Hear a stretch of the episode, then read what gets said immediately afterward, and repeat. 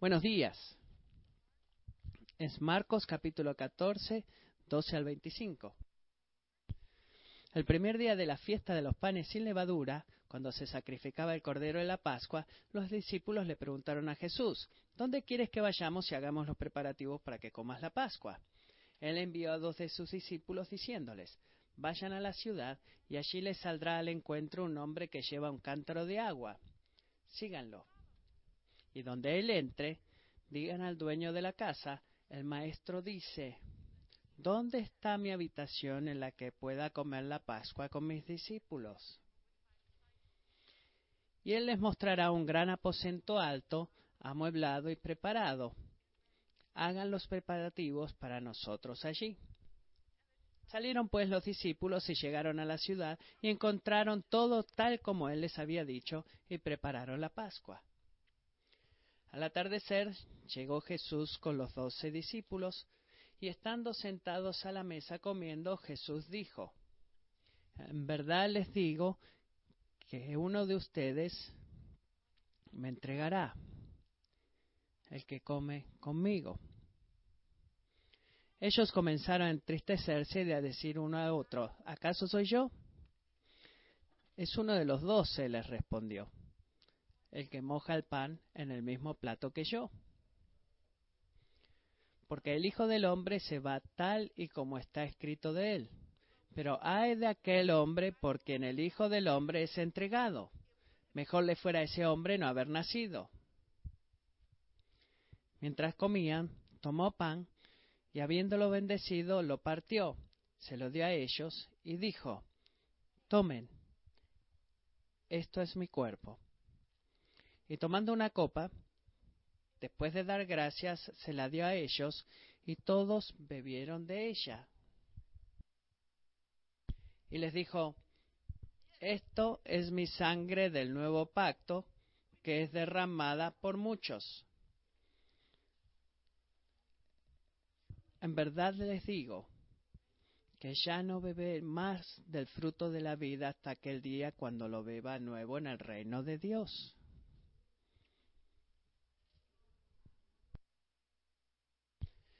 Después de cantar, y así termina el, mensaje de hoy, la lectura de hoy.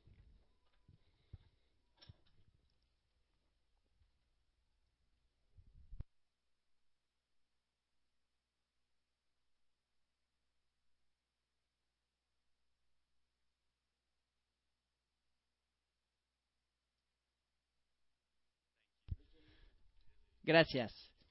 Es un gozo estar aquí con ustedes en esta mañana y traer la palabra de Dios y predicar de este pasaje. Gracias, Matthew, por tus palabras amables. Para decirles lo que Matthew ha sido ese mismo amigo para mí en los últimos dos años de muchas maneras diferentes. Así que es mi privilegio estar aquí con ustedes y compartir la palabra de Dios. Vamos a ver Marcos capítulo 14, empezando a verso 11. Vamos a empezar de esta forma antes de ver nuestro texto. Vamos a ver cuántos de ustedes han sido fotógrafos o conocen la fotografía o disfruten la fotografía. Quizás no soy los tan viejo, pero recuerdo de la edad antes de la época digital y me gustaba sacar fotografías afuera y usaba eh, films de diapositivas que en el, eran fotos rotativas y eso ya no existe más, pero la edad digital ha cambiado la forma en la que tú haces las fotografías. El, antes tenía que pagar 8 dólares para este, para poder revelarlas. Y antes de sacar una foto decía, podría pagar yo esto. Y ahora con cámara digital saco 500 fotos y no pasa nada porque puedes captar el momento instantáneamente. En efecto, recientemente me he sentado con mi teléfono. Eh, alguien que estaba en la iglesia me ha puesto en la, en la nube, así que ahora mi, mi fotos, mi cámara tiene todo esto en las nubes y ni siquiera tengo que sacar una foto y eh, bueno, estaba ahí, ahora está en mi teléfono la foto que ni siquiera saqué porque bueno, ahora la gente puede seguirme y filmarme, pero bueno, y recuerdo con mi iPhone tengo 5200 fotos grabadas en mi foto y es en mi teléfono y eso es fácil de captar y puedes sacar fotos de cualquier cosa porque tú dices que no te las quieres olvidar esos momentos. Y sacas la foto y capturas el momento y lo recuerdas. Pero bueno, después están los otros momentos. Momentos en los cuales tú no necesitas ninguna ayuda para recordar. Momentos que están grabados en tu, en tu memoria. Tú no capturas esos momentos, esos momentos te destrozan. eh, pasan en los momentos en que la vida nunca va a ser lo mismo desde ese momento en que te han lastimado. Quizás fue imperceptible en ese momento, mientras tú has pasado la línea de este cambio, pero la vida a partir de ese momento comienza a ser diferente. ¿Entiendes estos momentos de los que estoy hablando? Déjame contarte dos de los míos. Memorial Days 2013. 6.30 de la mañana estaba teniendo una devocional y recibo un llamado de mi mamá diciéndome que papá tuvo un ataque al corazón. Lo pusieron, lo llevaron al hospital. Mientras hablamos, lo están llevando al hospital. Manejé con mi esposa hacia el hospital, llegué al hospital, entré al cuarto, estuve horas esperando que terminara la cirugía, cirugía y que nos dieran la noticia si podíamos ver a papá. Y cuando entramos al cuarto, ahí estaba mi papá. Nunca él había estado enfermo antes y está acostado ahí, su piel está verde eh, por lo que le estaban dando a él y estaba respirando por un tubo en su boca y apenas podía abrir sus ojos. Eh, murmuramos una oración y nos salimos del cuarto porque papá ni siquiera podía experimentar que estuviéramos ahí más de unos minutos.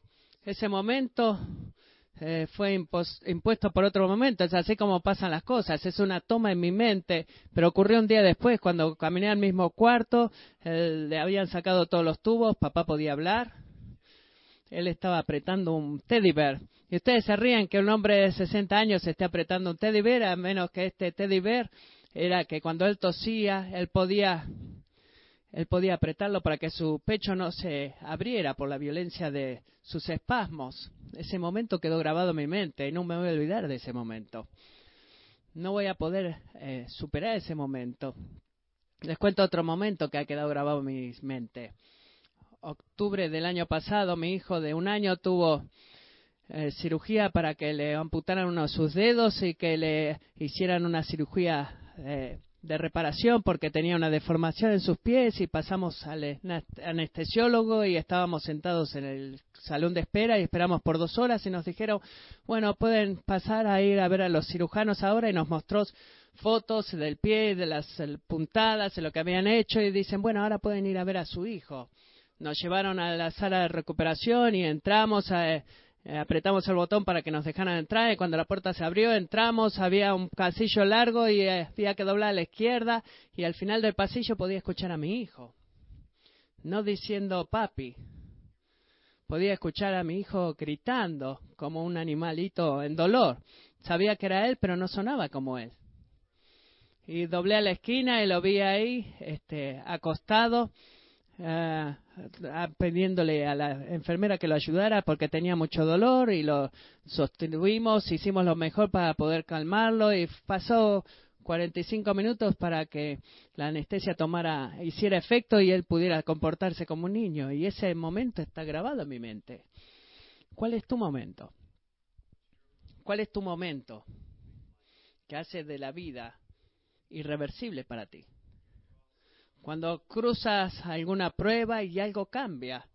Quizás fue en un hospital, como ha sido mi experiencia. Quizás estar parado al lado de un cajón, eh, viendo el cuerpo muerto de alguien que tú amabas y que ahora ya no está más contigo. Quizás tu momento sea la voz que diga, acepto, y que la otra parte diga, he terminado, esto es terminado y ya no quiero que funcione más cruzamos momentos en nuestras vidas, cosas que nos suceden, momentos que eh, sabemos hemos cruzado la línea y las consecuencias eh, nos despedazan y nuestra vida nunca va a ser la misma. Esos fueron dos de mis momentos. Multipliquen eso por sus momentos, cada persona sentada acá. ¿Cuánto peso tienen estos momentos? ¿Y qué va a requerir? Podría ser un momento de que lavara todo eso, nos sacara el peso de todo eso, un momento tan significativo, que sucediera una muerte, una gravedad, algo que pudiera cambiar nuestros momentos. Nuestro texto en esta mañana es ese tipo de momento. Nuestro texto en esta mañana fue grabado en todos los evangelios sinópticos y se referencia en el evangelio de Juan y Pablo escribe en 1 Corintios 11 que este momento eh, ha quedado grabado en la mente de los discípulos. Algo sucedió en ese momento. Un momento irrevocable, tan significativo que cambió el significado de todo y cambia nuestros momentos este momento. Si podemos verlos mientras nos paramos delante de este texto y vemos lo que sucede cuando lo leemos, cómo el mundo es alterado a través de este momento y cómo nuestros momentos pueden cambiar a través de este momento. Vemos tres momentos que hacen de una sola imagen de lo que está sucediendo acá para hacer este momento tan pesado. Pero antes de mirarlo, pueden orar conmigo y pidámosle al Señor que bendiga esta palabra en esta mañana. Señor Jesús, incluso en algunos momentos vamos a estar hablando de la oscuridad bajo la vida y las cosas que nos eh, cicatrizan, que nos lastiman y que nos duelen. Y así todos estamos parados delante de un pasaje que podemos ver lo que verdaderamente sucede acá y si lo podemos ver vamos a ser cambiados. Nuestros momentos van a ser este cambiados por este momento. Así que, Señor, podrías venir por tu espíritu y crear un espacio en este momento para nosotros poder atrapar y retener el significado de lo que está pasando en este pasaje. Podrías hablar por tu espíritu y en poder. Para la gloria de Jesucristo. Y es en su nombre que oro. Amén.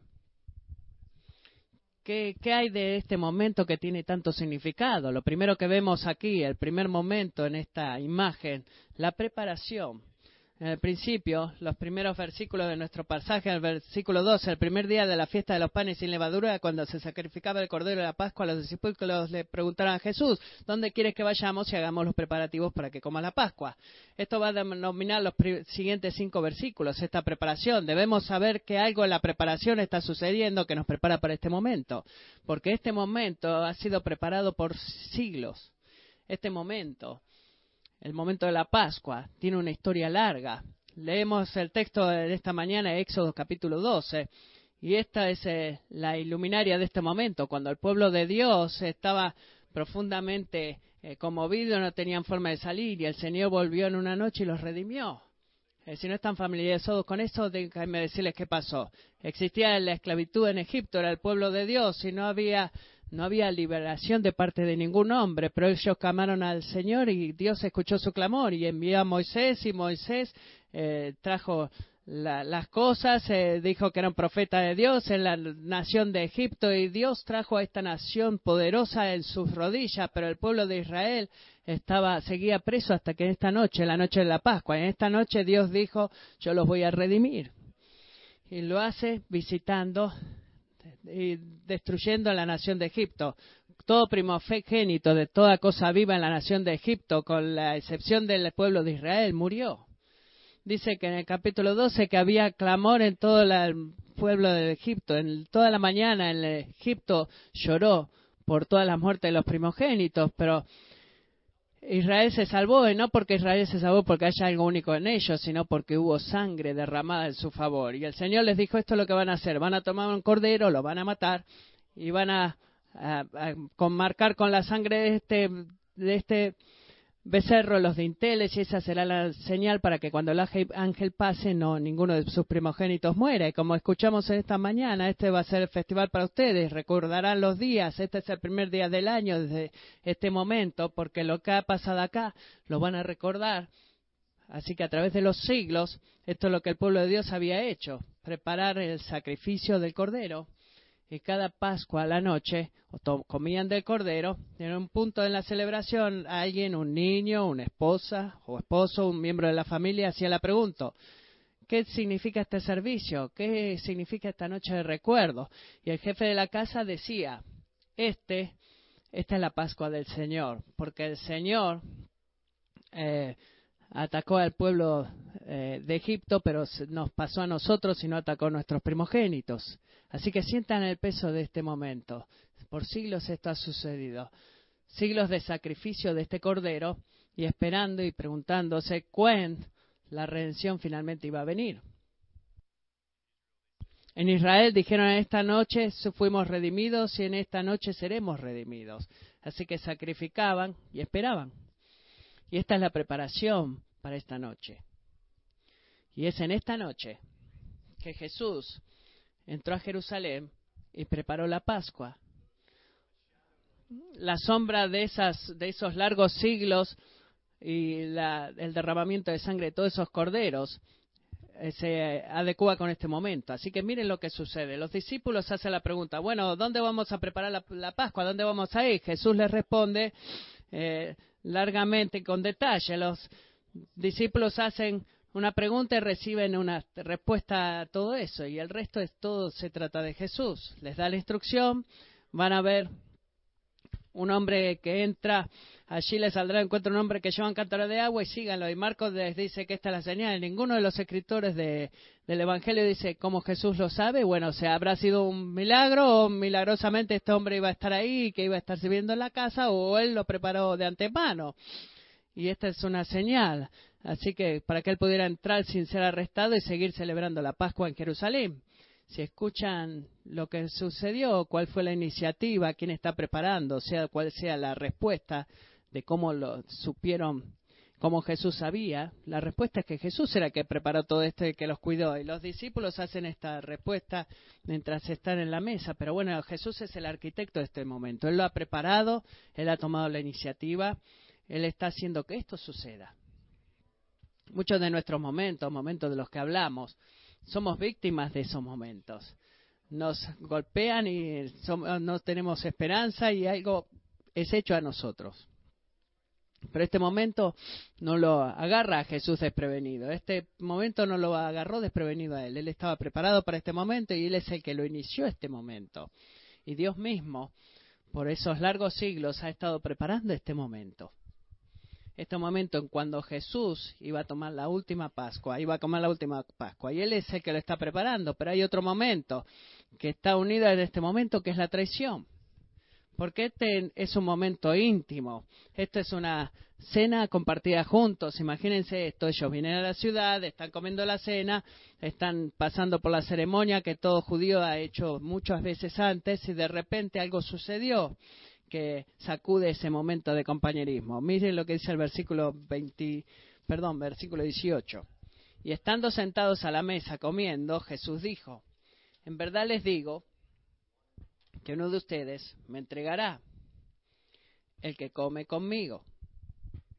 Ellos comenzaron a entristecerse y a decir uno a uno, ¿acaso soy yo? Él es uno de los dos, se les respondió, el que moja el pan en el mismo plato que yo porque el Hijo del Hombre se va tal y como está escrito de él. Pero hay de aquel hombre, porque en el Hijo del Hombre es entregado. Mejor le fuera ese hombre no haber nacido. El primer momento es la preparación y aquí está la traición. Sienten el peso de este momento. Se pueden imaginar estar sentado ahí con los doce discípulos, eh, los doce más cercanos a Jesús, los doce que han estado a través de su pues, ministerio público, y Jesucristo le dice, bueno, también les quería decir que uno de ustedes me va a traicionar. No alguien de afuera, no uno de los setenta, no uno de la multitud, sino uno de ustedes, de los doce, uno de ustedes que está mojando el pan en el plato conmigo, uno de ustedes que está compartiendo la mesa conmigo ahora mismo, uno de ustedes me va a traicionar. Esto no es simplemente un accidente, esto no es simplemente un error, algo que Jesús es la víctima de este momento, sino que este momento ha sido preparado. Vayan con Salmo 41 en el medio del Nuevo del Antiguo Testamento, Salmo 41. Salmo 41 es un salmo de David. Un salmo en el cual David se lamenta su propio, de su propio pecado y del hombre que está en contra de él. Él dice en el versículo 5, mis enemigos hablan mal contra mí diciendo, ¿cuándo morirá y perecerá su nombre? Y si alguien viene a verme a David, habla falsedades, su corazón recoge queda para sí, cuando sale afuera lo publica. Todos los que me odian murmuran a una contra mí, traman hacerme daño diciendo, una cosa del demonio ha sido derramada sobre él, así que cuando se acueste no volverá a levantarse. Versículo 9. Aún mi íntimo amigo en quien yo confiaba, el que de mi pan comía, contra mí ha levantado su talón. Este momento del rey David que ha sido traicionado por uno de sus amigos íntimos, es el momento en el cual Jesús está caminando ahora deliberadamente. Es Jesús quien lo expone y dice, uno de ustedes me va a traicionar. Es Jesús el que deliberadamente entra en la situación en donde él va a ser eh, eh, apuñalado en la espalda, como decimos. Eh, así que detente un momento y piensa en eso. Es tan fácil para nosotros imaginar una imagen de Jesús como Dios, como el Hijo de Dios, el, Todopoderoso, aquel que hizo las estrellas, que eh, sopló a la creación para que todo existiera y Él está entrando a su mundo y Él viene como Dios y como hombre. ¿Cómo piensas que se sintió para un hombre ser traicionado por un amigo cercano? Pensamos que porque es Jesús y que, puede superar este momento, y que su experiencia, el lamento de David, de que el hombre que he confiado me ha dado la espalda, pienso que eso no, no afectaría a nuestro Salvador. Escucha, si tú has sido traicionado, traicionado sé lo que, sabes lo que sucede. Piensa en este momento cuando una persona no tendría que haber, haberte hecho eso y te sientes tan solo. Nadie sabe lo que esto significa, nadie entiende el dolor por el cual estás atravesando. Y está este momento en donde Jesús dice, yo lo sé. Vine deliberadamente para que sea traicionado. Yo elegí a Judas, sabiendo que él me iba a traicionar. Invertí tres años amándolo, sabiendo que, sabiendo que él me iba a dar la espalda. Jesús, el eterno Hijo de Dios, hecho carne y que entró a nuestro mundo, experimentó todo lo que nosotros experimentamos. Él caminó este camino de traición. Y se pueden imaginar sabiendo que está por venir y, no molestarte, no, no alejarse de Judas, no dándole la espalda para que no sea tan lastimado, sino que abiertamente y completamente él se permitió a sí mismo ser traicionado. Ese es el significado de este momento, cuando la mesa, el compañerismo de la mesa es quebrantado por el Señor que dice, uno de ustedes me va a traicionar. Tu Señor conoce tu sufrimiento. Tu Señor sabe lo que significa vivir en un mundo pecaminoso, cortado, sangrando, golpeado por hombres y mujeres pecadores. Él fue traicionado. Él fue traicionado. Este momento ha sido preparado. Esta traición ha sido preparada por el Señor mismo. Pero hay una imagen más que hace que este momento sea tan pesado. El cumplimiento. El cumplimiento. Miren de vuelta nuestro versículo, Marcos 14, vayan de vuelta ahí. Marcos 14, versículo 22 hasta el 25. Mientras comían, tomó a pan y habiéndolo bendecido lo partió, se lo dio a ellos y dijo, tomen, esto es mi cuerpo. Y tomando una copa, después de dar gracias, se le dio a ellos y todos bebieron de ella. Y les dijo, esto es mi sangre del nuevo pacto que es derramada por muchos. En verdad les digo que ya no beberé más del fruto de la vida hasta aquel día cuando lo beba nuevo en el reino de Dios. Esta es la última Pascua, porque en este momento todas las Pascuas apuntan hacia el cumplimiento de esta profecía. No, no habría más sacrificio de corderos después de esta noche. No habría más sangre puesto en los dinteles después de esta noche porque el Hijo de Dios ha venido y Él ha cumplido lo que debía cumplir. Y miren lo que les dice. Tomen, esto es mi cuerpo.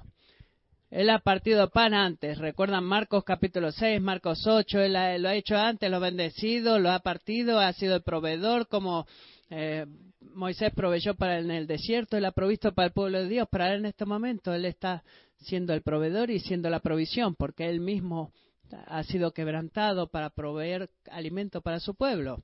Él dice, tomen esta copa, esta es mi sangre del nuevo pacto, derramada por muchos es la sombra del momento de volver a Éxodo 24, cuando él hace su primer pacto con su pueblo y dice que sacrificaban toros y cabritos y derramaban la sangre sobre el altar y sobre el pueblo y Moisés dijo, por esto un nuevo pacto ha sido hecho. Este momento no es más de toros y cabritos siendo sacrificados, sino que este momento no es más de momentos de estar en el monte de Sion, y que el monte del monte de Sion y ver los truenos y algunos escogidos nada más de subir. Dios ha bajado el monte Sion en este momento cuando dicen, tomen, esta es mi sangre del nuevo pacto. Él mismo va a ser el sacrificio. Y Él va a derramar su sangre por muchos. Por aquellos en los cuales Isaías 53 dijo que Él los va a nombrar a las transgresiones y Él va a derramar su sangre por ellos. Su provisión.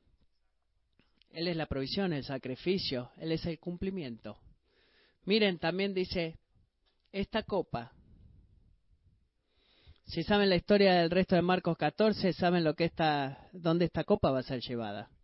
Va a ser llevada a aquel que estaba en control de cada momento y en, en control de cada situación. Esta copa que él iba a probar en el jardín y decir, Señor, si existe otra forma, quita esta copa de mí. Si existe otra forma en que tu pueblo puede ser salvado aparte de mí, toma de esta copa. Experimentar tu ira total y completa. Señor, por favor, sácala porque verdaderamente no quiero pasar por ese momento. Y, y él sabe que está por venir. Y a pesar de todo sigue ahí y dice, esta copa es mi sangre, derramada por muchos. Tomen. si pensamos en toda la historia del universo, tome, toma y come. Génesis capítulo 3 eh, hace que todo esto suceda. Ahora Dios va a morir para que puedan tomar y comer y sea una oferta de salvación para todos aquellos que quieran venir y comer. Eh, sin pagar un price, un precio, perdón, sin pagar un costo. Y este es el momento. Este es el cumplimiento. El Salvador ha venido. Y Él ha venido para derramar su vida y ser el último Cordero Pascual para que tú puedas venir a la misma presencia de Dios. En Éxodo 24 hay 72 hombres, 70 ancianos, Moisés y Aarón, y ellos solos vienen y comen en la presencia de Dios. Pero en esta mañana tú estás invitado también esta mañana, no importa lo que esta semana ha deparado para ti, no importa cómo has pensado y cómo piensas de esta mesa, si tú vienes a Jesucristo, el Cordero Pascual, eh, inmolado por ti, tú estás invitado a venir a comer por, eh, a comer y has sido invitado por Dios mismo y es lo que este momento significa. Es el cumplimiento de todos esos siglos largos de sacrificios pascuales pero incluso en este momento hay tanto dolor y gravedad. A pesar de esa gravedad y dolor hay un momento de gozo. Lo, lo has visto en el, en el final. Dice, no beberé más del fruto de la vida hasta aquel día cuando lo beba nuevo en el reino de Dios. ¿Alguna vez te preguntaste por qué la Santa Cena del Señor, la cena que celebramos la muerte, el momento más significativo de nuestra salvación? ¿Te has preguntado, bueno, por qué si es este pan y vino y en Navidad cuando celebramos la, Navidad llenamos las mesas de comida y un montón de comida y por qué bueno hay tanta diferencia entre una celebración y la otra?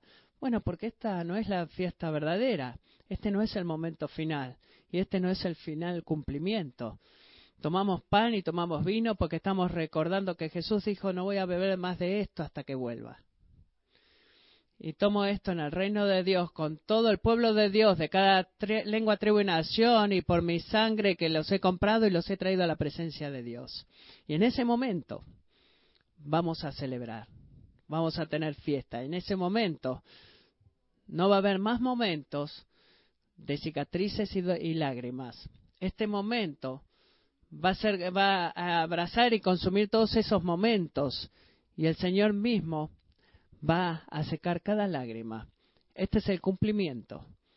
Esta es la última Pascua y esta es la mesa del Señor a la cual te invita el Señor esta mañana. ¿Podrías orar conmigo? Señor Jesús, tú eres el sacrificio final. Así que, Señor, venimos en esta mañana con nada más que ofrecerte que fe en ti.